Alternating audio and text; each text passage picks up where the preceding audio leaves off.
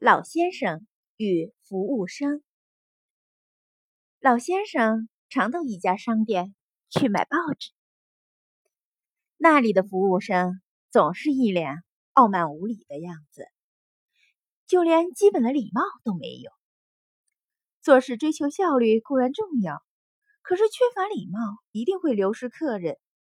没有了客人，服务速度再快又有什么用？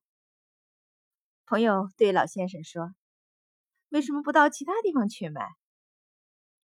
老先生笑着回答：“为了与他赌气，我必须多绕一圈，浪费时间，徒增烦恼。再说，礼貌不好是他的问题，为什么我要因为他而改变自己的心情？不要因为别人的不好而影响自己做事情时候的心情。”也不要因为外界的不如人意而影响了一生的幸福快乐。想想美好的一面，心情也会很快乐的。